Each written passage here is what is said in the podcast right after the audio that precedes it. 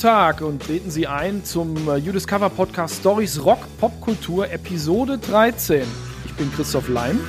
Und ich bin Tobi Wienke und sage auch herzlich willkommen zu unserem Potpourri an wunderschönen Geschichten aus der Welt der Musik.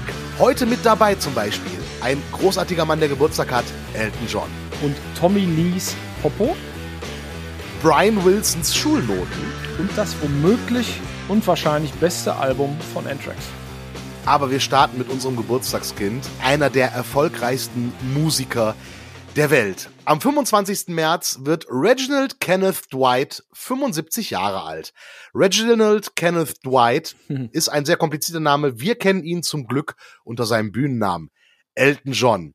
Aktiv seit den 60ern, also seit sechs Jahrzehnten, wenn man so will. Mega erfolgreich, vor allem in den 70ern und auch danach noch. Über 300 Millionen Tonträger verkauft. Wow. Ja, Ne? Und auch bekannt für sein schillerndes Leben und ungesundes Leben. Äh, Nach eigenen Aussagen hat er halb Peru weggeschnupft. Und auch sein Liebesleben ist in der Welt bekannt. Ähm, ja, in sehr verklemmten Zeiten musste er seine sexuelle Orientierung, sein wahres Ich verstecken. Immer sehr einsatzvoll für die Schwulenrechte oder generell die LGBTQ-Rechte und auch für die Rechte von HIV-Erkrankten und im Kampf gegen AIDS und auch geschrieben unsterbliche Songs, die wir alle kennen, die wir auch alle mitträllern können. Äh, vielleicht erst nach dem zweiten Bier, aber wir können sie alle, egal ob wir Ja. Death Metal, Reggae oder sonst was hören. Ja, Tiny Dancer, Rocket Man, I'm Still Standing, Your Song, ein Evergreen jagt den nächsten. Ja, der hat, der hat wirklich jede Menge Klassiker, die auch heute noch im Radio laufen. Das ist wirklich äh, zeitlos, muss man sagen. Und äh, die Sachen von Elton John werden ja auch neu remixed und er macht ständig irgendwelche Kollaborationen mit zeitgenössischen Künstlern oder Künstlerinnen. Ähm, das heißt, er taucht auch immer noch auf, dann vielleicht mit anderen Beats. Ich kenne den ja aus Zeiten, als ich gerade angefangen habe, mich für Musik zu interessieren, so Mitte, Ende 80er, eher Ende. Und äh, da lief zum Beispiel I'm Still Standing tatsächlich im, im TV bei einer Sendung namens Formel 1, wenn die noch jemand kennt. Ich glaube, das war die Crocodile Rock im Radio laufend und natürlich alle, die irgendwie Anfang der 90er Hardrock gehört haben. Der stand mit X-Rose beim Freddie Mercury Tribute auf der Bühne für Bohemian Rhapsody. Ne, Klassiker, haben wir alle gesehen. So, jetzt wird er 75 Jahre alt. Und dann schauen wir uns doch mal an, was im Leben von Elton John so abging. Und äh, dafür haben Turbo und ich uns ein paar Geschichten und Fakten rausgesucht, die wir so interessant finden. Und äh, da ging tatsächlich einiges hoch, runter, sehr viel hoch bei ihm. Ne? Fangen wir vorne an. Geboren, wie gesagt, mit dem schönen Namen Reginald Kenneth Dwight in Pinner. Ist eine Kleinstadt in Middlesex, so 30.000 Leute. Und hat schon früh Musik gemacht, offensichtlich auch talentiert, hat mit 15 nämlich schon im lokalen Pub äh, Piano gespielt und hat dann so kurz bevor er 17 war, die Schule verlassen, um tatsächlich eine Musikerkarriere zu starten. In dem Fall ist es wirklich überliefert, dass sein Vater gesagt hat, mach was Vernünftiges, Kind, weil äh, äh, Banklehre wäre irgendwie besser. Aber Musik hat zu Hause eine Rolle gespielt. Der Papa hat auch so ein bisschen äh, semi-professionell Musik gemacht. Es liefen ständig Platten und so weiter. Also ganz weit weg war das in der Familie Dwight gar nicht. Und unser Mann äh, gründet eine Band, die nennt er Plusology, aber mit der geht's nicht so richtig äh, voran. Und äh, die Touren sind Backing-Band für größere Künstler in 60s, Anfang 60s. Und äh, nebenbei arbeitet Elton John bei einem Musikverlag, also ist in der, in der Branche. Ist auch fast, fast Vernünftiges, wenn man so will. So. Und dann äh, ist überliefert, was so seine Inspiration war, denn mit Bluesology spielt er 66 im Dezember in London im Vorprogramm von Little Richard äh, Rock'n'Roll Komplettgrundlage. Und da sagt Elton John später, äh, als ich das gesehen habe, wie der irgendwie auf seinem Piano steht und die ganzen Lichter und die Energie, habe ich in dem Moment entschieden, dass ich ein Rock'n'Roll Piano Player werden will. Und das macht er dann auch. So. Das wird auch ein bisschen professioneller, denn 67 beantwortet der äh, junge Mann eine Anzeige in einem Musikmagazin. Da werden irgendwie Songwriter äh, gesucht. Und die gleiche Anzeige wird auch beantwortet von einem Typen namens Bernie Taupin. Und der ist Texter. Und die, bei, die beiden schreiben fortan zusammen Lieder. Und im Wesentlichen machen sie das seitdem. Ne, also die haben zusammen äh, quasi alles zusammen gemacht. Immer so, der eine schreibt den Text, und der andere schreibt die Musik dazu. Die sitzen nicht zusammen im Raum oder Mhm. so. Ne, ähm, die unterschreiben dann auch ziemlich schnell einen Publishing-Deal, also einen Verlagsvertrag, damit ihre Songs irgendwo Verwendung finden können. Äh, und lustigerweise sind sie da noch nicht 21 und deshalb müssen die Eltern noch mit unterschreiben. ja. Du musst überlegen, es ist halt auch 55 Jahre her, ne, dass die sich da zusammengefunden haben und dann äh, äh angefangen haben. Und seit 55 Jahren arbeiten die zusammen. Da kriegt man ja in, in Firmen mal so eine Taschenuhr oder sowas. Ne? ich glaube, können die sich vielleicht auch mal dann so gegenseitig schenken. So, hey, Glückwunsch zum Firmenjubiläum. Nur die Taschenuhr bei den beiden ist aus purem Gold. Schätze äh, oder, mit Platin-Zeigern. Oder, oder, Platin. Zu der Zeit, äh, so 67 rum, nennt sich ähm, äh, unser Reggie auch dann Elton John der Name kommt nicht von ungefähr, das ist eine Hommage an zwei Mitglieder seiner Kapelle, also diese Bluesology. Der Saxophonist heißt nämlich Elton Dean und der Sänger heißt Long John Baldry. Äh, 72, äh, also Jahre später, hat äh, Elton John seinen Namen sogar offiziell geändert. Ne, steht in seinem Pass und der heißt, das finde ich ganz lustig, Elton Hercules John. ja, und den, den, den, diesen, diesen mittleren Namen Hercules, so heißt, liest man, das Pferd einer britischen TV-Show Steptoe and Son. Nie gehört, aber da gibt es ein Pferd, das heißt Herkules. Und die Sendung fand Elton John wohl ganz geil. Ja. Na, jedenfalls, äh, Toppin und Elton John arbeiten dann zusammen als so als Auftragssongwriter und zwar wirklich am Fließband. Ich habe gelesen, äh, Toppin schreibt in einer halben Stunde einen Text, Elton schreibt in einer halben Stunde einen Song. Wenn dabei nichts äh, rumkommt, dann wird die Idee weggeschmissen. Also lustig. Komplexeres Zeug gibt's für erste eigene Singles unterm Namen Elton John. Und da erscheinen auch die ersten eigenen Platten. Und den ersten Hit war nicht die erste Single, aber kam relativ flott. Den kennen wir, der heißt Your Song. Ganz schöne romantische Ballade mhm. mit einem coolen, der eine coole Story oder die eine coole Story erzählt. Und dann geht's, geht's los mit den ganzen Platten. Die wollen wir jetzt nicht runterbeten. Äh, Madman Across the Water haben wir zum Beispiel schon mal im äh, Podcast gehabt. 71 kam die raus, da ist äh, Tiny Dancer drauf.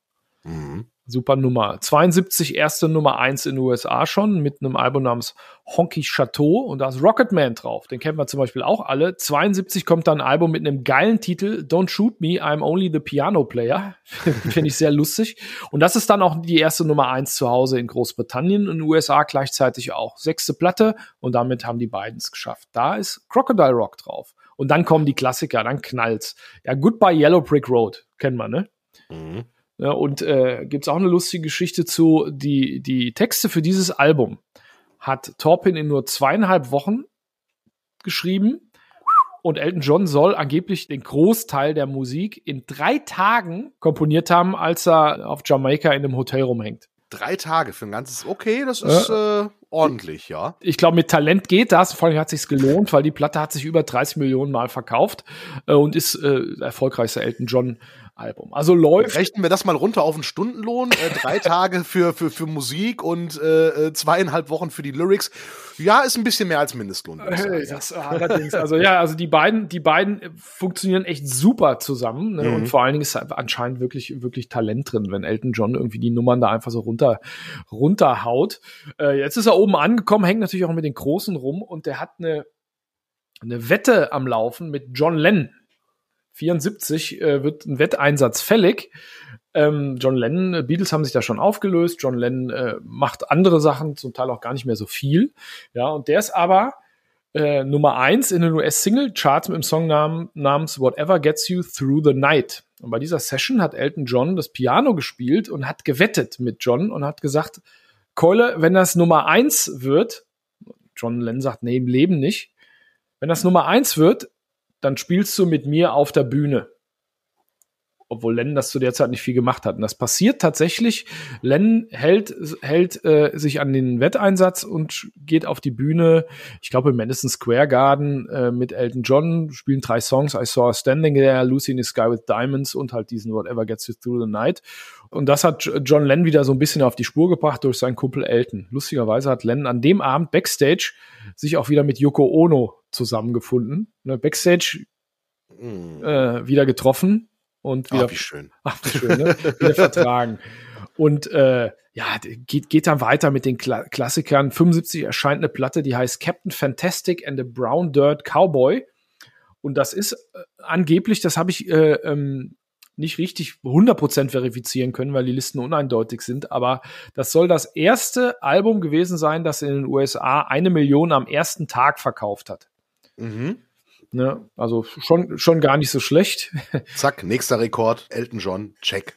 Ja, ja, allerdings, also viel Gold und Platin fliegt in der ganzen Welt rum, lebt aber auch ungesund. Dieser Spruch mit Peru, der ist, der ist von ihm, ist über irgendeinen Berg geflogen, hat große weiße mhm.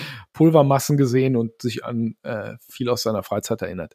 Und gibt es da nicht auch diese Legenden der Partys mit den Kleinwüchsigen, die Koks auf ihren Köpfen auf Tabletts rumtragen? 100 pro. War das bei ihm oder bei bei bei äh, äh, Freddie Mercury? Irgendwie so. Wahrscheinlich haben die gemeinsam gefeiert. Ich, ja, ja, die waren natürlich alle Kumpels und ich glaube, die haben das alle gemacht gemacht auf ihren jeweiligen oh, ja. Partys.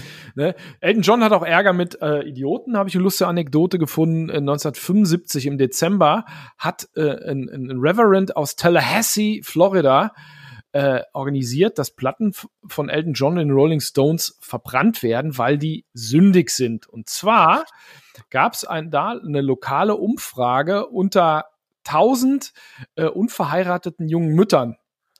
Und die, davon haben 984, 98 Prozent gesagt, dass sie Sex hatten, während Rockmusik lief. Böse, böse, böse, böse. Und da, und da kommt es natürlich her. Ja, ganz klar. So, also böser, böser Rock'n'Roller, unser Elton John. Ne, ist natürlich trotzdem in der Muppet Show, wie alle Großen, ganz lustige Folge. Ähm, eine der Figuren aus der Muppet Show ist ihm sogar nachempfunden. Ich weiß wahrscheinlich der Pianistenhund, aber ich weiß gar nicht mehr, wie der heißt. Und da spielt er auf Inner Muppet Show, Crocodile Rock und so weiter. Ne? Aber irgendwann wird es unserem Mann zu viel. Weltreisen, Stress, Drogen und so weiter. Und dann sagt er 77 ähm, im Wembley Stadion auf der Bühne, ne, größtes Stadion, wahrscheinlich ausverkauft und so weiter, sagt er, ich ziehe mich zurück. Mhm. Ich, da ist er, da ist er gerade mal 30 irgendwie, ich kann nicht mehr Ruhestand ne? und Stress, Ruhm und so weiter. Ein paar Jahre später steht er wieder auf der Bühne. Geht natürlich nicht. Äh, er hat auch ein paar Rohrkrepierer in der Karriere. Zum Beispiel macht er 79 auch ein Disco-Album, als alles irgendwie Disco war. Victim of Love heißt das. Da ist auch Torpin nicht dabei. Aber trotzdem Karriere läuft weltweit. 79 ist er der erste westliche Rockstar, der in Israel spielt, in Jerusalem. Und der erste oder einer der ersten westlichen Rocker, die 79 eine Tour in Russland machen, im Mai. So geht die Karriere weiter. Und das Privatleben ist natürlich immer in den Zeitungen. Äh, klar, damals war die Welt äh, noch weniger offen, also gar nicht offen genug gegenüber äh, Bisexuellen und Schwulen und so weiter. Ähm, und 84 heiratet Elton John eine deutsche Tontechnikerin, eine Münchnerin namens Renate Blaul. Die hat er bei Aufnahmen kennengelernt. Es gibt eine Blitzhochzeit in Australien mit Meer an weißen Blumen, romantisch und alles. Wundern sich aber ein paar Leute. Er hat schon Ende der 70er gesagt, der Elton John, dass er bisexuell ist, aber hm, hat jetzt sich in eine Frau verliebt und äh, äh die beiden wollen eine Ehe führen. Sieht super aus, sollen sie machen, ganz klar, nur stellt sich raus, dass das keine gute Idee ist. Das sagt Elton John später selber. Ähm, äh, die führen keine glückliche Ehe. Er meint, er hat, er hat äh, einer Person wehgetan, die ihm sehr viel bedeutet und so weiter. Also alles schwierig. 88 die, äh, die Scheidung. Da haben sich Leute gewundert. Ähm, und dann geht's trotzdem weiter mit Musik und Hits. Noch ein paar Superlative. 93 hat er äh, einen Hit namens The Last Song. Und da ist er damit seit 23 Jahren ununterbrochen in den Charts in den USA. Wow. Bricht damit, also irgendwo in den Charts ist immer ein Elton John Song. Wahrscheinlich sind die Top 100 gemeint oder so. Äh, und damit bricht dann ähm, ein Rekord von Elvis Presley. So, aber es gibt ja noch mehr als Musik. Unser Elton John ist Fußballfan wie es sich für einen englischen Jungen gehört. Äh, und zwar ist er Fan von einem Verein namens Watford Football Club. Und äh, er hat jetzt das Geld, da irgendwie einzusteigen, wird 77 tatsächlich ähm, so Chairman. Ja, vor allen Dingen investiert er da ganz viel. Und der Verein steigt tatsächlich auf von der dritten Liga in die erste äh, britische Liga. Ähm, 93 legt er das aber nieder, das Amt sozusagen, aber auch 17 Jahre dabei. Mhm. Ne? Und klar, in der Hall of Fame, Rock'n'Roll Hall of Fame ist er sowieso, da wird er eingeführt, 94 von Axel Rose und der kommt sogar pünktlich. Also der Axel. Ne? Guinness Buch der Rekorde führt auch Elton John und zwar mit einem Song, den wir alle kennen. 97 ist anlässlich des Todes von äh, Princess Diana von Wales der Song Candle in the Wind neu aufgelegt worden und war mega erfolgreich. Candle in the Wind 97 ist die meistverkaufte Single der Welt. Ja. ja über 30 Millionen in irgendwie drei, vier Wochen. Wahnsinn. Hat, glaube ich, äh, damals den Langzeitrekord von White Christmas von Bing Crosby dann äh, nach Jahrzehnten abgelöst, wenn ich richtig äh, das jetzt im Kopf habe. Das kann gut sein. Das ist so die, das ist so die Gegend, die Rekordgegend, in der sich diese Nummer, diese Nummer bewegt. Ist auch gut, das war natürlich Schmachtfetzen, dass es qualmt und der, dem Anlass angemessen. Aber äh, ne, Regel eins, wir, wir beide können es ja nicht oft genug sagen und da kommen wir gleich bestimmt noch drauf. Ein guter Song ist ein guter Song, ne? Mhm. So, wegen dieser Nummer gibt es auch ein bisschen Streit mit Keith Richards. Oder nicht wegen dieser Nummer, sondern in einem Streit mit Keith taucht das auf. Die zanken sich so ein bisschen und Richards sagt irgendwie in, irgendwo in der Presse, äh, dass Elton Johns äh, Claim to Fame, also einziger irgendwie berühmter äh, Sprung, den er gerade macht, ist, äh, Songs für tote Blondinen zu schreiben. Zart und Elton John haut zurück. Äh, ach, der Arme, der ist so lächerlich, äh, ist wie ein, ein, ein Affe mit Arthritis, der versucht auf die Bühne zu gehen und jung auszusehen. Also, die beiden zanken sich, wahrscheinlich kennen die sich aber auch seit ewigen Zeiten. Aber natürlich. Und natürlich gilt für uns immer noch Sir Elton John. Ganz klar. Denn äh, die Queen Lisbeth äh, macht den 1998 zum Ritter. Ne? Rock'n'Roll Hall of Fame haben wir gesagt. Grammys sowieso hat er mehrere und alle anderen Preise, die es so gibt. Ähm, natürlich hat er auch ganz viel Geld. Da gibt es ein paar legendäre Anekdoten. Zum Beispiel hat er 2001 20 Autos verkauft. Wir kennen das, die stehen halt immer rum, ist bei dir aber genau, genauso, Tobi, mhm. überall ja, klar, Autos. natürlich, überall. Nervt, ne? Und er hat für 20 Autos 2,75 Millionen Dollar gekriegt. Da kann man sich mal überlegen, wie viel ein Auto kostet. Mhm. Also mehr als mein Nissan, das kann ich sagen. Ja, definitiv auch mehr als mein Twingo, ja. Und, und, Elton John sagt dazu, hat halt die Zeit nicht mehr damit zu fahren. Ach, das war das Problem. Ah, okay, okay. gut, ja, verstehe ich. Keine Zeit einfach, man genau. hat so viel zu tun der hat auch irgendwann, ich weiß nicht mehr wann, Anfang der 2000er so ein Garage Sale, so ein Flohmarkt gemacht und hat äh, irgendwie Bühnenklamotten verkauft und Platinalben und so weiter, wahrscheinlich bei sich im Vorgarten und hat dafür acht Millionen Dollar gekriegt. Die hat er natürlich auch gespendet, vor allen Dingen für HIV-Forschung mhm. und so weiter, äh, weil Geld, Geld ist fertig bei dem, das ist egal. Absolut. Wohnt irgendwo, wohnt, irgendwo in Südfrankreich, Stadtsparkasse Südfrankreich, Geldspeicher voll, also ne, das ist ganz klar. So, ähm, im Privatleben wird's dann auch glücklicher jetzt. Ne? Wir sind Anfang der 2000er, ist ja schon älterer Herr. Der ähm, äh, Elton John ist seit langem mit seinem Partner David Furnish zusammen. Mhm. Ne? Ich weiß gar nicht, was der Mann macht, aber die sind lange zusammen, können, können aber nicht heiraten. Und äh, sobald es in England möglich ist, eine offizielle Partnerschaft einzugehen, Civil Partnership, machen die beiden das. Die schwulen Ehe gibt's da noch gar nicht. Aber es können die 2014 auch nachholen und machen es auch sofort, als es geht. Herzlichen Glückwunsch, jetzt ist er endlich angekommen. Die sind immer noch zusammen, haben auch, haben auch irgendwie Kinder äh, und so weiter. Ähm, das hat geklappt nach dem, nach dem äh, Fehlversuch mit, mit Frau Blaul. Ja, und äh, zu dieser Hochzeit mit, mit David Furnish gibt's auch eine, noch eine Geschichte. Mhm. Man hat den beiden angeboten, dass sie fast sechs Millionen britische Pfund kriegen, wenn ein äh, US-Fernsehsender exklusiv ähm, von, der, von der Zeremonie berichten kann. Ne? Die beiden haben hätten es fast gemacht, wollten das äh, der Elton John AIDS Stiftung äh, äh, geben die Kohle, aber haben dann gesagt, nee, wir halten das irgendwie privat. Privat heißt bei denen wahrscheinlich 450 Gäste. Ja, so. Pi mal Daumen. Ne?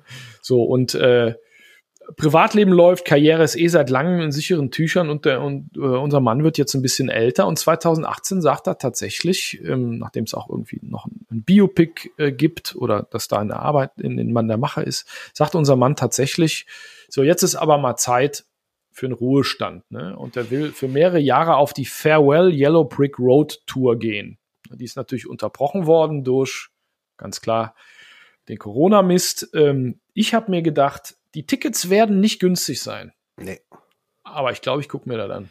Ja, Elton John würde ich auch gerne mal live sehen, zumal ähm, klar, man kannte die ganzen Songs und so weiter, aber durch dieses Biopic, durch Rocketman, bin ich erst so richtig äh, reingerutscht in Elton John, weil ich auch so fasziniert war, wie zeitlos der ist. Denn meine Tochter saß mit uns im, im, im Open-Air-Kino bei dem Song, äh, bei dem, bei dem Film und konnte so ziemlich jeden Elton John-Song mitsingen. Und da war ich total baff. Wie zeitlos es ist und dass, dass er total zeitlos ist und aktuell ja immer noch äh, mittendrin, kriegt man ja auch mit. Äh, Platz neun in den deutschen Singlecharts äh, mit Dua Lipa und dem Remix von Cold Heart aus seinen Corona-Sessions. Äh, und Elton John hat vor gar nicht allzu langer Zeit James Hetfield im Fernsehen zu Tränen gerührt. Stimmt. Da hat Oh ja, erzähl mal, erzähl es mal. gab ja das Jubiläum der des schwarzen Albums von Metallica und auf dieser Cover-CD, die dazugehört, wo diverse Künstler Metallica-Songs äh, covern, gibt es Nothing Else Matters, gesungen von Miley Cyrus und am Klavier sitzt Elton John. Und in einem Interview, ähm, ich glaube bei Howard Stern, sagt Elton John zu James Hetfield, dass Nothing Else Matters einer für ihn einer der besten Songs ist, die jemals geschrieben wurden. Und da laufen Oh. Hetfield live im Fernsehen wirklich die Tränen runter. Und ähm, das ist halt das Krasse, dass Elton John halt zeitlos ist und immer noch da ist und immer halt noch up to date ist. Also der interessiert sich für junge Künstler, der macht seine Corona-Sessions mit anderen neuen Sachen, der ist sich nicht zu schade, Neuauflagen alter Songs zu machen. Ich meine, erinnern wir uns, Don't Go Breaking My Heart mit RuPaul war ja auch eine super Nummer. Schon damals ein Hit in den 60ern oder 70ern und dann nochmal in den 90ern. Also der ist sich ja auch nicht zu schade, Stimmt. sich selbst aufs Korn zu nehmen. Gut, dass er Musiker wurde und nicht wie sein Vater wollte Banker, wobei mit den bunten Brillen in der Bank wäre er auch garantiert zumindest dann ein Lokalmatador geworden. Ja. Happy Birthday! Happy Birthday Elton John und äh, letzten Endes, er hat ja zumindest was Vernünftiges gemacht. Aber bevor wir zu der Rubrik kommen, sagen wir unseren Partnern nochmal Danke.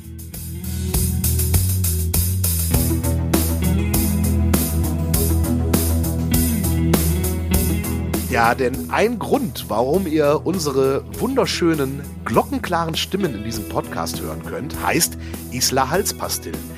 Nicht nur, weil die unser Partner sind, Isla Halspastillen, die sind auch das Richtige für eure Stimmen, wenn ihr zum Beispiel viel reden müsst, wie wir als Podcaster oder auch in anderen Berufen und Jobs oder auch einfach nur, um Kratzen im Hals loszuwerden. Und es geht ja auch wieder auf Konzerte und Festivals und auch Partys. Und da singt man ja gerne mal lauthals mit. Und da empfehlen auch wir immer Isla Halspastillen dabei haben. Isländisch Moos ist da mit drin und die gibt's dann in leckeren verschiedenen Sorten. Und die helfen wirklich bei Halsproblemen. Und wir sagen Danke Isla Halspastillen für euren Support. Jawohl, und sie schmecken auch gut tatsächlich. Aber kommen wir zu einer unserer Lieblingsrubriken. Mach was Vernünftiges, Kind.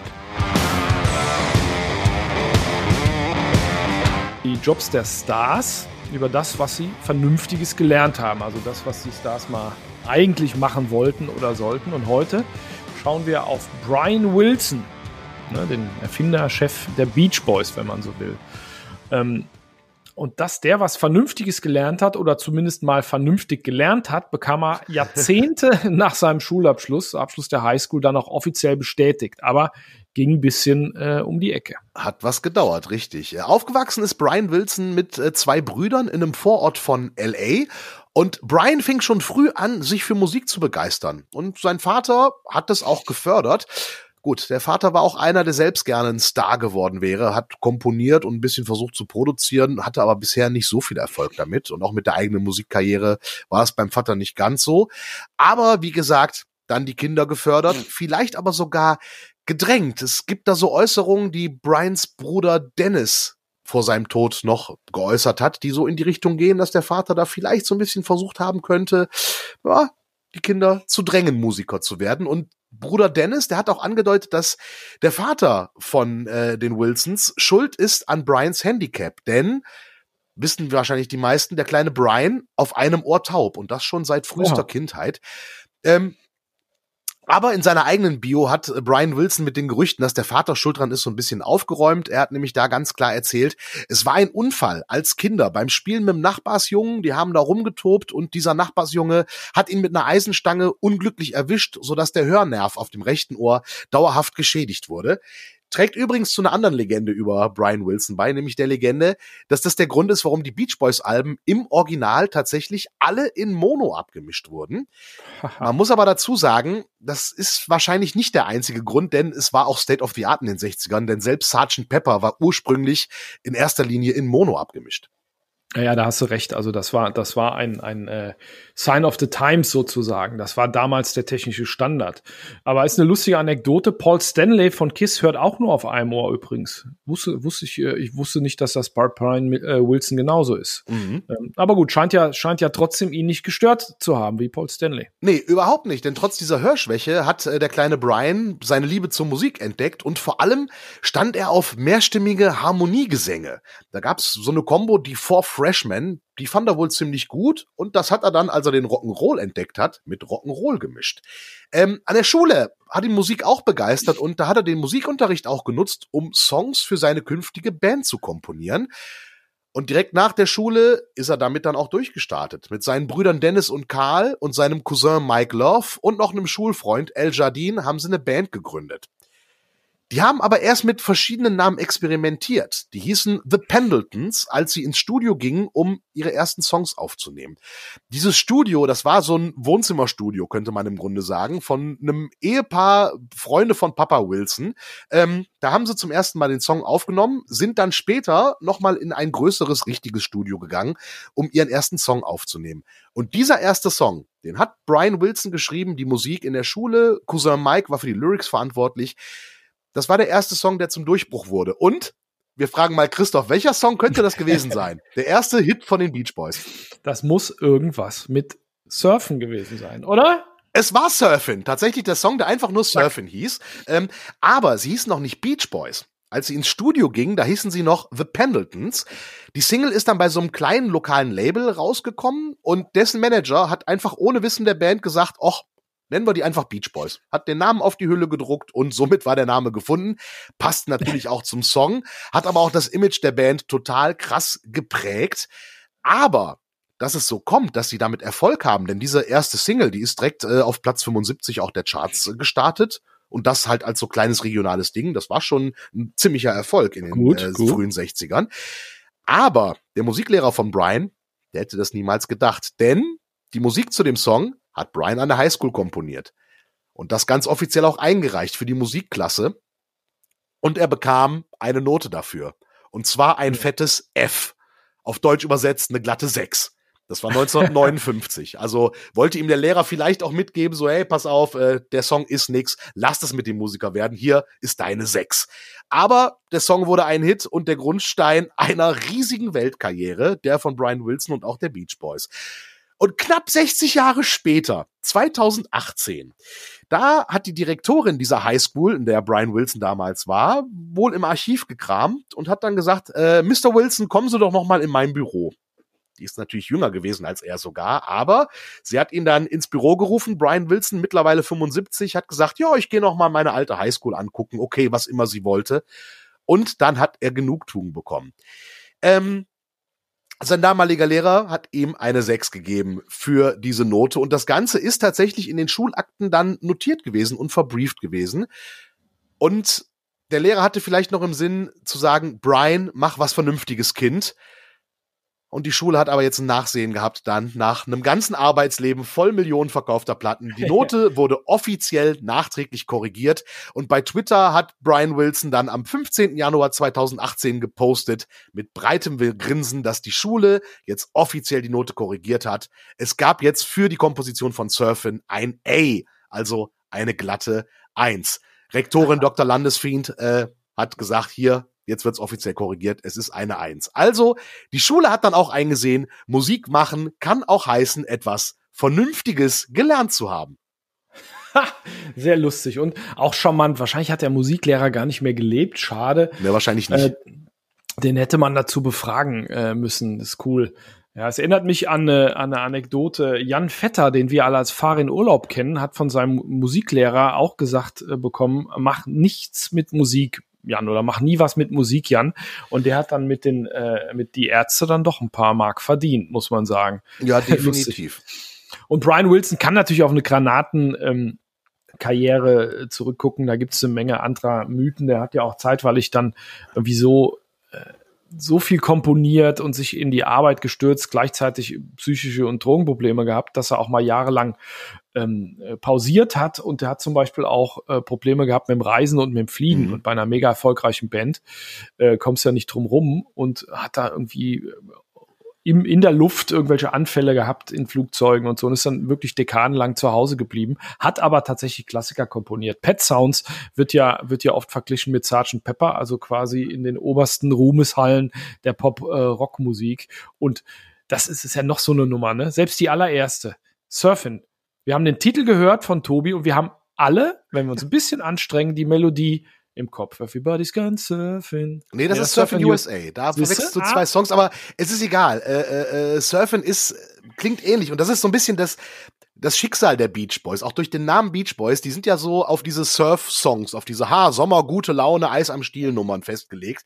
Aber wenn man ja. sich mal das Album Pet Sounds anhört, das sind kompositorisch und das kann mit Sgt. Pepper von der Komposition her mithalten. Und Brian Wilson hat ja später auch noch Soloalben rausgebracht in den Nullerjahren. Äh, Smile war da, glaube ich, sein großes Soloalbum. Also das ist kompositorisch. Es ist ein bisschen schade, weil Beach Boys ist dann immer so ein bisschen belächelt. Vielleicht hat der Musiklehrer damals auch deswegen eine 6 gegeben, weil er sagt so, ah komm, hier Surfschlager, bla. Ähm, die sind kompositorisch mehr und besser, als man so denkt. Und natürlich, wir kennen die anderen Klischees über Brian Wilson, ja. Sand ins Wohnzimmer gekippt zum Komponieren, äh, hat Surfen gehasst. Der einzige Surfer der Beach Boys war tatsächlich sein Bruder Dennis. Alle anderen hatten mit Surfen gar nichts am Hut.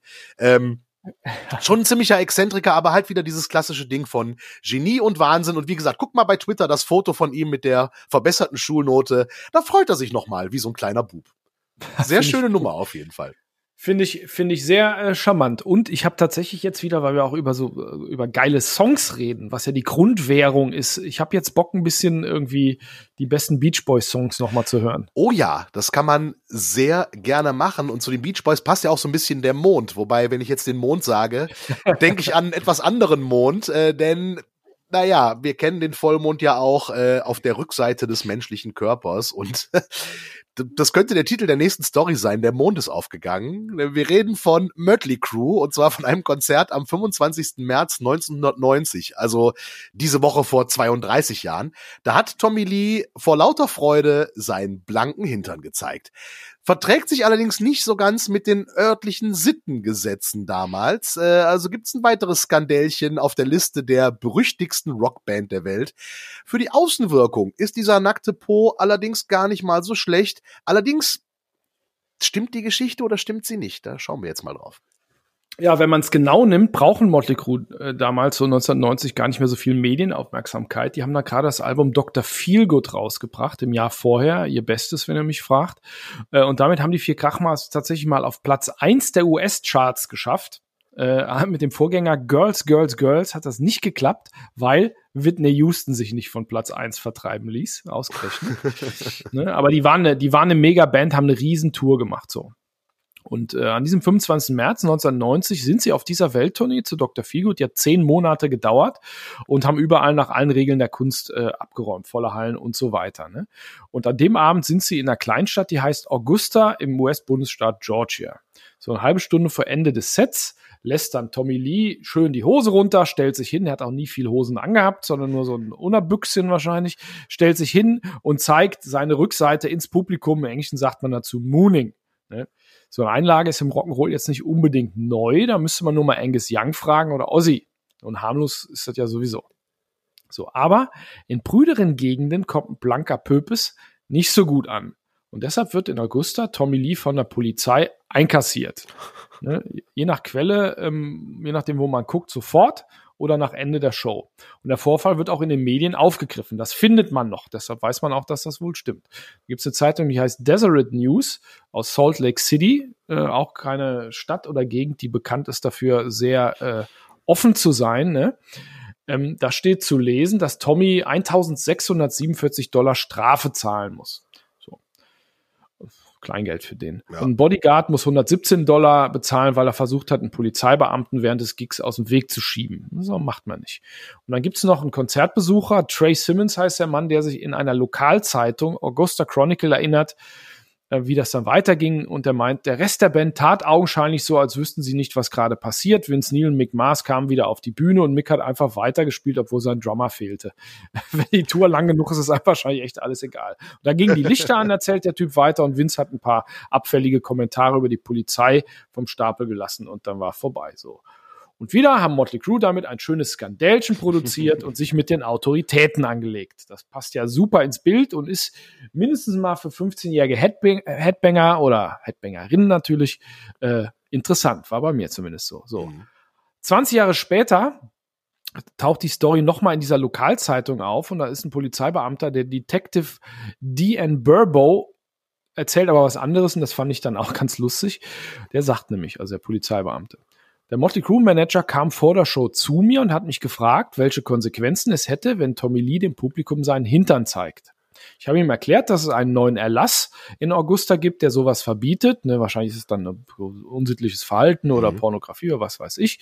Und deshalb gäbe es eine kleine Geldstrafe. Bei dem Wort kleine Geldstrafe hat der Manager wahrscheinlich gekichert. Ne? Und äh, laut diesem Polizisten hat der Manager gelächelt und ist gegangen. Und der Polizist sagt dann auch, äh, wir haben den Tommy Lee gar nicht wirklich festgenommen. Der kam mit uns zur Wache, hat die Vorladung unterschrieben und die Strafe gezahlt. Tommy Lee hätte nicht freundlicher sein können. Die ganze Gruppe hat sich sehr zuvorkommend verhalten und uns dafür gedankt, dass wir unsere Arbeit machen. So, da kommt's raus. Mhm. Dieser, jetzt mal der journalistischen Vollständigkeit, die Tobi nicht hier an den Tag legen wollen, äh, Genüge getan. Die Zitate von diesem Augusta Chronicle, dieser Zeitung, die gibt's nicht mehr online, aber es gibt eine Seite namens Ultimate Classic Rock, die die Zeitung zitiert. Und da haben wir das her. Mhm. So. Das klingt also schwer danach, als hätten die Kollegen ihr Bad Boy-Image hier durchaus wirksam ein bisschen aufgebauscht und aufpoliert.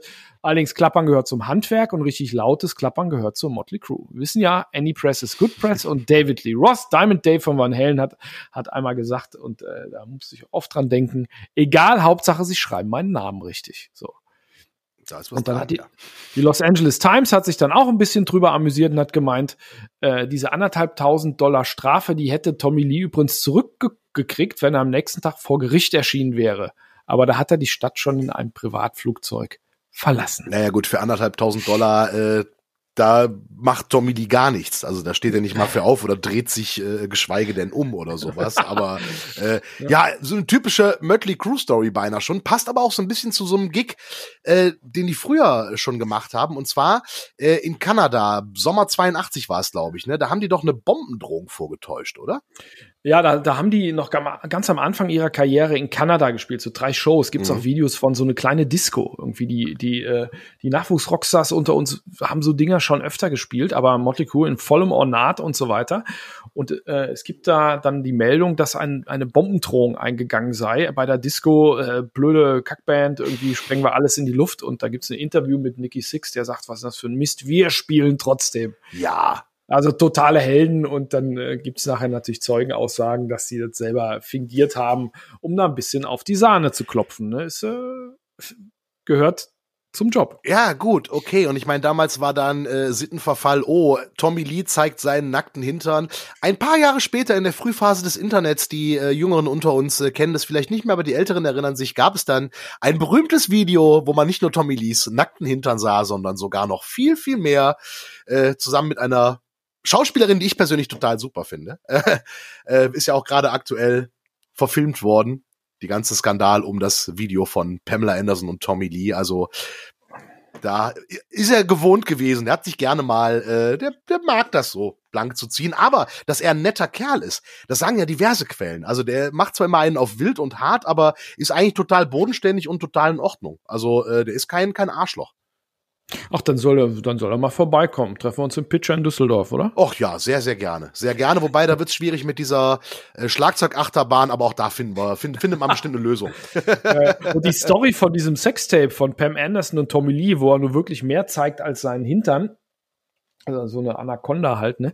Äh, die, die Story ist auch ein Wahnsinn. Die müssen wir auch mal erzählen, äh, äh, Tobi. Da kommt auch die Mafia vor mhm. und äh, äh, wie der Typ da einbricht und so weiter. Na, aber jetzt hier äh, vor, vor 32 Jahren, typische kleine Motley Crue-Geschichte auf dieser Megatour. Äh, ich erinnere mich da an ein Zitat äh, oder eine Bildunterschrift von einem Foto vom Ende der Tour in dem Buch The Dirt. Da sagt, glaube ich, Tommy auch, äh, wir mussten nach Hause, die Tour war so lange, äh, letzte Show war in Japan, wir haben irgendwie sechs Songs von der Setlist gestrichen und als der letzte äh, Beckenschlag war noch nicht verklungen, da war ich schon in der Limo zum Flughafen. Also die sind, die sind getourt wie die Blöden, am Anfang waren sie trocken, und nachher nicht mehr. Das ist auch eine Geschichte für sich. Äh, schön war es aber äh, dann auch wieder ein bisschen auf die Sahne gehauen ähm, mit einem nackten Popo in einem Staat, Bundesstaat in den USA, wo sowas ganz, ganz schlimm ist. Oh ja, das waren noch Zeiten, als nackte Hintern noch aufgeregt haben, aber das waren äh, äh, die 90er und verlassen wir mal ein bisschen den Mond und die ganze Hinternnummer und kommen zu einer Band, die skandalmäßig ganz anders unterwegs ist, nämlich gar nicht und eigentlich viel mehr mit ihrer Musik zu schaffen macht. Denn wir sind in unserer Entdecker- Rubrik und da schauen wir auf Alben zurück, die Geburtstag haben oder die wir aus sonst irgendeinem Grund wiederentdeckt haben. Und heute geht es um schnelle Riffs und verdammt bunte Shorts. Und auch ein bisschen um Ziegenbärte, wobei damals hatte er ihn noch nicht, aber jetzt ist er der Ziegenbart das Markenzeichen. Es geht um Anthrax und es geht um das dritte Album Among the Living. Das wird am 22. März 35 Jahre alt und ist ein Klassiker des Thrash Metal, kann man, glaube ich, gar nicht anders besagen. Ja. Dabei wäre die Sache beim Mix des Albums beinahe so richtig schief gegangen. Wir schauen jetzt mal in die Geschichte von Anthrax Album Among the Living, inklusive Comics und auch Sozialkritik, dem Urteil von James Hetfield und sogar der zufälligen Erfindung des Rap Metal.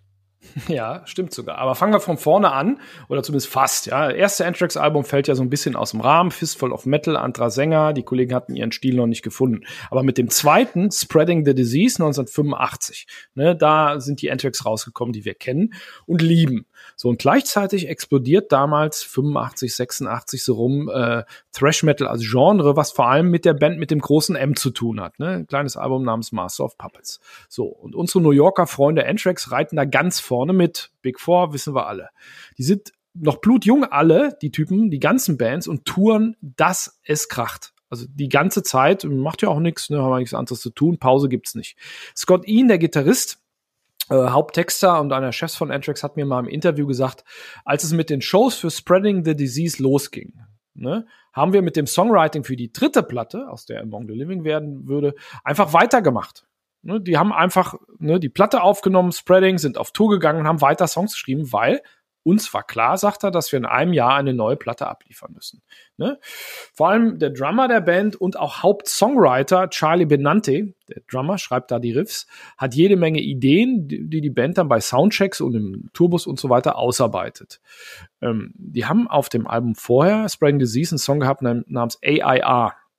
Das ist der erste Song äh, und da haben sie so ein bisschen eine neue Richtung verfolgt. Ne? Harte Riffs, aber große Chor Chori, Choren, Refrains, ja, legen aber noch einen drauf und schon, schon während der Europatour im Herbst 86 als Vorgruppe von Metallica, ja, ähm, die folgenreiche Tour, kommen wir gleich zu, sind die beiden späteren Klassiker I'm the Law und Indians am Start. Ne? Scott sagt dazu, ich kann mich erinnern, dass wir James Hetfield die Songs im Bus vorgespielt haben. Er fand die Riffs großartig und auch wir wussten, dass das Zeug einschlagen würde. Es klang noch besser als AIA mit besseren Riffs und schnelleren Parts. Leider kommt eigentlich bei der Tour, wie wir alle wissen, Cliff Burton, der Metallica-Basser ums Leben in Schweden. Und der, der war auch ein dicker Kumpel von Anthrax, aber das ist eine andere Geschichte, die hier aber gleich nochmal kurz auftaucht. Anthrax fliegen zurück in die USA, machen sich an die Arbeit zu ihrer Platte und können mit Hilfe von Island Records, sie sind nämlich bei einem Major-Label mit der Krachmusik, sogar einen besonderen Produzenten an Land ziehen, und zwar Eddie Kramer. Und der hat schon mit einigen der größten Namen im Rock gearbeitet, zum Beispiel Hendrix, Led Zeppelin und die Rolling Stones. Also schon, ich sag mal, Oberliga, da ne, sind wir uns ja einig. Für Anthrax zählt aber eine ganz andere Referenz. You wanted the best, you got the best. Kiss. So.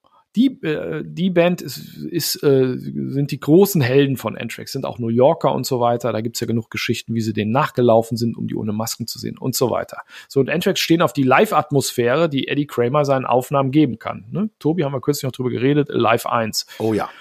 Ja, so. Und dann wird, dann wird diese Scheibe, die dritte Anthrax-Scheibe mit Eddie Kramer in Miami aufgenommen.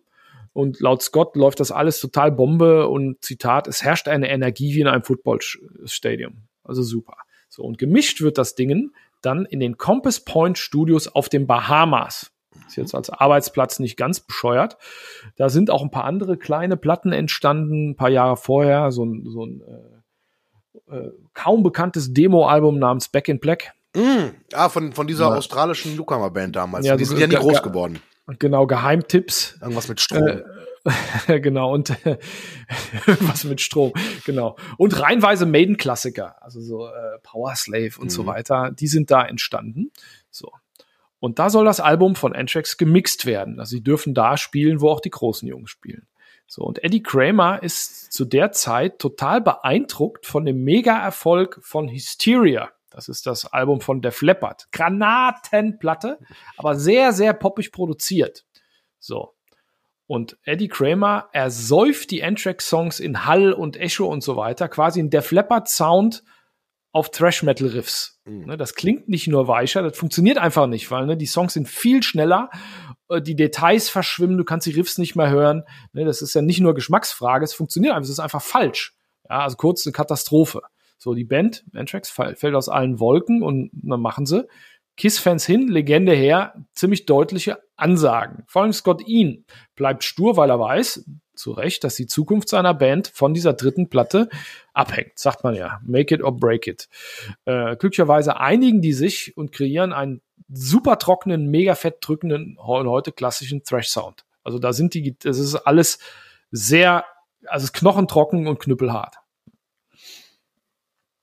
Da muss man sich mal vorstellen, äh, habe ich immer drüber nachgedacht, das sind blutjunge Mucker um 22 bei ihrer dritten Platte erst und das ist ein Veteran, der mit Led Zeppelin gearbeitet hat und er sagt, ich habe eine Idee, wie wir das hier machen und du musst ihm sagen, Digga, das ist nix. Und der sagt, doch, doch, das machen wir so. Ich habe auch die Unterstützung vom Label. Und dann musst du sagen, nein, und muss aufstampfen und was weiß ich. Ne, wird vielleicht auch nicht jeder machen, aber die haben sich durchgesetzt und Gott sei Dank muss man sagen. Eddie Kramer hat dann nachher wohl auch gesagt, ja, habt recht. Ja, und das, das hat halt Eier. Also das ist was, was ich mir von Musikern äh, wünsche. Wenn die halt wirklich ihr Ding haben und natürlich mit dem Produzenten zusammenarbeiten, ist auch immer Kompromissding. Aber wenn man merkt, das ist so gar nicht das Ding, muss man halt auch das Rückgrat haben und die Eier haben und sagen, nee, so geht's nicht. Und in dem Fall absolut richtige Entscheidung. Ich stelle mir das gerade vor, wie sie, nein, ich will mir das nicht vorstellen, wie die Platte geklungen hätte. Naja, das funktioniert einfach nicht. Ne? Und ich, ich liebe Hysteria, aber das ist einfach, das ist einfach falsch. Ne? Aber zurück, zurück zur Platte und den Texten darauf. Ne? Erinnern wir uns äh, dran, die Jungs sind echt jung. Ne? Auf äh, Among the Living schwanken Anthrax textlich zwischen ernsthaft, lustig und Nerdkram. Mhm. Ne? In Indiens geht es um die Vertreibung der nordamerikanischen Ureinwohner kommt äh, nicht von ungefähr. Sänger ähm, Joey Belladonna hat ja indianische Abstammung. Ne? Und äh, aber zweimal gleich auf der Platte vertont Scott Ian seine Liebe zu den Horror-Thrillern von Stephen King, ja, dessen Bücher The Stand, auf Deutsch das letzte Gefecht, und Apt Pupil, verfilmt als Der Musterschüler, die äh, stehen Pate für die Songs Among the Living und Skeletons in the Closet. So, und dann gibt's noch einen Song Evil Nick Fassin, NFL. Da geht's um den Drogentod des Schauspielers John Belushi, ist einer von den Blues Brothers. Und Caught in the Mosh, so einer der legendärsten Anthrax-Songs, da geht's um den Umgang mit dummen, nervigen Mitmenschen, äh, verglichen mit einem Moshpit, einem Caught in a Mosh. Ich bin mit Idioten äh, hier beschäftigt und umgeben. Äh, kann man vielleicht auch nachfühlen. Ne? Mhm. Und man kann nicht entkommen. So. Scott meint dazu, ich habe über die Themen gar nicht groß nachgedacht. Ich würde euch ja gerne erzählen, dass I'm the Law als Metapher für irgendwas steht, eine schlechte Regierung oder böse Cops, aber nein, der Song handelt von Judge Dredd einer Comicfigur, weil ich auf Comics stehe. Und er sagt zu Recht, ich wusste es damals nicht besser, ich war 22 Jahre alt. Für mein Hirn ergab I'm the Law genauso viel Sinn wie Horror of It All, auch ein Song von der Platte, in dem es um den Tod von Cliff geht. Cliff Burton, Metallica, die waren ja Kumpels. Ne? Scott Ian ist damals zum Texter der Band geworden, als sie nach dem ersten Album den, den Sänger Neil Turban rausgeschmissen haben. Und dann muss das machen. Ich musste mich anstrengen, damit nicht unterzugehen, sagt er. So. Anthrax sehen überhaupt allerdings die Sache nicht so bierernst. Die sehen ja auch schon anders aus als Slayer und das zeigt sich in einem musikalischen Experiment, das Folgen haben sollte. Weil die Anthrax-Jungs auch auf Run DMC und die Beastie Boys und so Zeug stehen, schreibt Scott mit seinem Gitarrentechniker John Rooney nach eigenen Worten einen blödsinnigen Rap-Song aus Spaß und spielt dazu so ein jüdisches Folkstück, das heißt Hava Nagila hoffentlich richtig ausgesprochen ist. So eine Düdü-Melodie und die schreibt er als. Nagila, Hava, ein Klassiker. Genau, und das ist das Riff. ja. Und das ist das Riff von, von dem Song und der Song heißt I'm the Man. Und das erste Rap-Metal-Crossover, zumindest das erste richtig erfolgreich. Der ne? erste Rock-Crossover erfolgreich mit Rap war, äh, war natürlich ähm, Run DMC und Aerosmith, Walk This Way und Metal war es Anthrax. So. Und damit haben Anthrax könnte man sagen, den Rap Metal losgetreten. Habe ich Scott auch mal gesagt, du bist schuld, schönen Dank. Hat er gelacht. Gibt ja auch geilen Rap Metal, ne? Und damit haben Anthrax gewissermaßen zum zweiten Mal musikalische Grenzen eingerissen. Äh, die haben nämlich mit SOD äh, Hardcore und Thrash so ein bisschen zusammengebracht. Wobei die erste Metal-Rap oder Rock-Rap-Crossover-Geschichte, das geht immer so unter, waren tatsächlich die Hosen. Die Hosen mit, Fab, die Hosen mit Fab Five Freddy und dem Song Hip Hop Bommy Bob, eine Rap-Version von Eisgekühlter Bommerlunder, war schon vor äh, Aerosmith und allen anderen tatsächlich. Die war ganz, Geil, ganz früh mit Fab Five Freddy. Ist ganz lange her. Wann war das? Es war drei, ich meine, es war 83. Das ist lustig. Ja gut, hat natürlich nicht so äh, international so äh, nee, Alarm gemacht, aber lustig. Ich stehe ja auf so auf so Trivia Nuggets. Vielen Dank dafür. Gerne. Anthrax haben also Hardcore und Thrash vermählt mit SOD und haben Rap und Metal auf großer Bühne vermählt in I'm the Man. Und dabei war die Nummer, und Scott sagt das oft, ein totaler Witz. Das war ein Späßchen. Deshalb, I'm the Man kommt auf die B-Seite von I'm the Law, äh, aber findet total äh, Anhänger und gehört fortan zum Live-Set und es gibt sogar eine eigene EP, die habe ich sogar noch. Die I'm the Man EP, da kleiden sie sich so in Trainingsanzügen und machen so komische Bewegungen und so weiter. Sehr lustig und lustige Nummer. So. Aber es geht um Among the Living und die Platte klingt anders. Das ist Thrash Metal. So. Die Platte erscheint am 22. März 87 und geht auch auf Platz 62 in die USA, knackt die, knackt die Top 100. Das passiert mit so Musik damals noch nicht so oft. Die ersten waren natürlich Metallica mit Ride the Lightning. So. Und die Scheibe Among the Living zählt nicht nur zu den wichtigsten von Anthrax, sondern zu den wichtigsten von diesem ganzen Genre. Ne? Die neuen Songs sind wahnsinnig energiehaltig, klar, und klingen größer, eingängiger und vielseitiger als vorher noch. Scott Ian sagt dazu, sechs der Stücke könnten wir heute noch jeden Abend spielen. Ne? Hat er auch recht, die sind, die sind tatsächlich so gut. Wie geht's weiter? Äh, nach der Veröffentlichung geht äh, Anthrax erneut mit Metallica auf Tour in Europa. Die haben jetzt einen neuen Bassisten, äh, Jason Newsted, und machen ihre Master of Puppets Tour weiter. In den USA sind Anthrax mit Among the Living damit in der Liga der Headliner angekommen und äh, spielt große Hallen. Und bei allem ernsthaften Geriffe geben die sich aber viel lockerer auf der Bühne. Klar, Thrash Metal war von Leder und Nieten abgesehen immer so Jeans und T-Shirt Musik, aber äh, Anthrax sehen noch ganz anders aus, haben unfassbar bunte Shorts an, Shirts mit den Teenage Mutant Ninja Turtles drauf und so weiter was ein deutlicher Kontrapunkt ist zu dem vorherrschenden Stil, zumindest im, äh, im klassischen Metal. Also denken wir mal an Priest oder so. Und für Anthrax geht's natürlich mit Among the Living total ab. Das Leben beschleunigt sich. Und äh, da gibt's auch ein schönes Zitat wieder von Scott Ian, der sagte, alles passierte richtig schnell. Man muss sich das mal vor Augen führen. Among the Living erschien nur drei Jahre nach Fistful of Metal. Im Mai 87, am Anfang der Tour, haben wir kleine Clubs mit 500 Leuten ausverkauft. Im Dezember 87 standen wir in den USA jeden Abend vor 7000 Fans. Und ich war gerade mal 24. Ja, mega krass. Sauber, Hammer Album, Hammer Album. Definitiv, ja. definitiv. Es ist eine, ist eine schöne Platte und Anthrax sind halt auch einfach eine sehr unterhaltsame Band. Eben diese ganze Optik damals schon mit den bunten Shorts und so weiter. Das war echt geil. Ja, die waren halt nicht so, ja, die waren halt offen, die waren halt locker. Da ging es halt um Spaß, da ging es halt äh, äh, um, um Entertainment halt auch und halt nicht so straight um irgendeine, ja, um irgendein Klischee. Und deswegen finde ich die gut.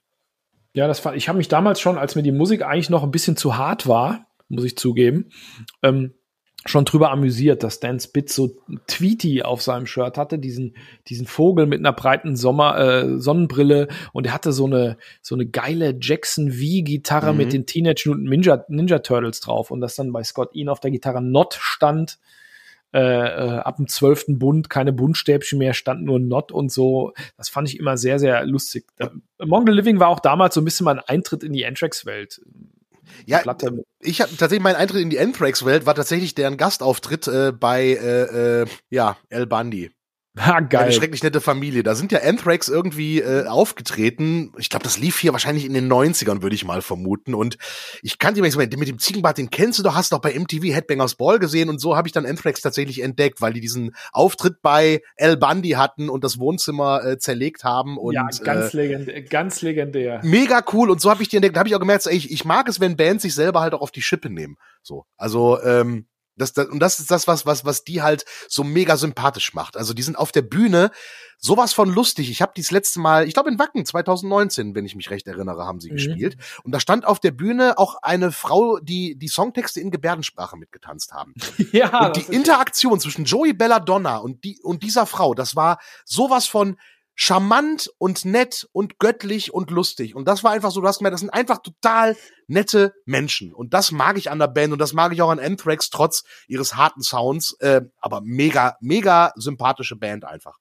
Finde ich, finde ich auch. Und äh, der, den harten Sound darf man nicht vergessen. Die sind ja, die sind ja da auch stilprägend gewesen. Ja. Also dieses Riffing, der, der Scott Ian hat das öfter, weil der die Rhythmusgitarren gespielt hat. Ähm, der hat das Faschistenriffing genannt, weil da gibt's da gibt's keine Abweichung. Du musst irgendwie vier äh, äh, Gitarrenspuren übereinander nageln, damit das so tight ist. Da war Hetfield natürlich der Meister drin und die Slayer-Jungs natürlich.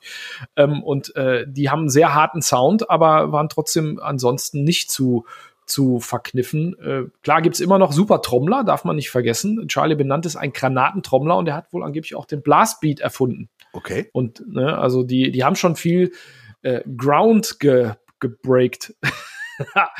sozusagen. Und das Album äh, Among the Living ist eigentlich das karriereprägende Album von Anthrax. Damit sind die durch die Decke gegangen. Das definiert Anthrax wie Master of Puppets äh, Metallica definiert und das Schwarze in dem Fall. Und dieses Album Among the Living von Anthrax wird diese Woche 35 Jahre alt. Und das gehört in jede ernstzunehmende Plattensammlung. Und mit einem schönen Exkurs am Ende über Musiktheorie verlassen wir diese Episode 13 des You Discover Podcast Stories Rock Popkultur. Äh, sehr schön, Christoph. Hab auch ich was gelernt. Vielleicht lerne ich doch noch in diesem Leben auch mal noch ein Instrument richtig. Wir hören uns nächste Woche wieder mit Episode 14 und dann auch noch in den nächsten Wochen und vielleicht Jahren, Jahrzehnten, wer weiß. ja, ich mag, ich mag deine Einstellung. Yes. Und damit das klappt, äh, ihr sagt's weiter, abonniert den Podcast, damit ihr nichts verpasst. Ihr wisst, wie es geht auf der Plattform eurer Wahl und natürlich auf der Seite discover-music.de slash Podcast. Und Tobi und ich äh, können darüber auch nicht unseren Mund halten auf unseren diversen äh, Online-Portalen.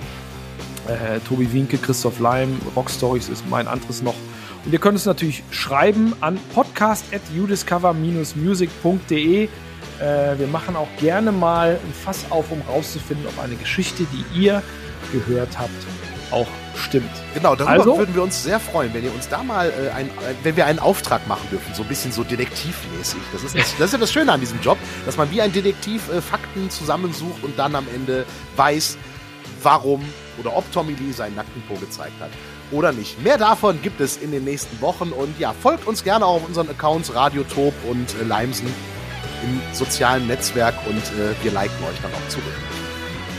Follow Friday. Oder? Yes, Follow Friday. Macht es Liebe gut. Leute, vielen Dank und bis nächste Woche. Tschüss. Tschüss.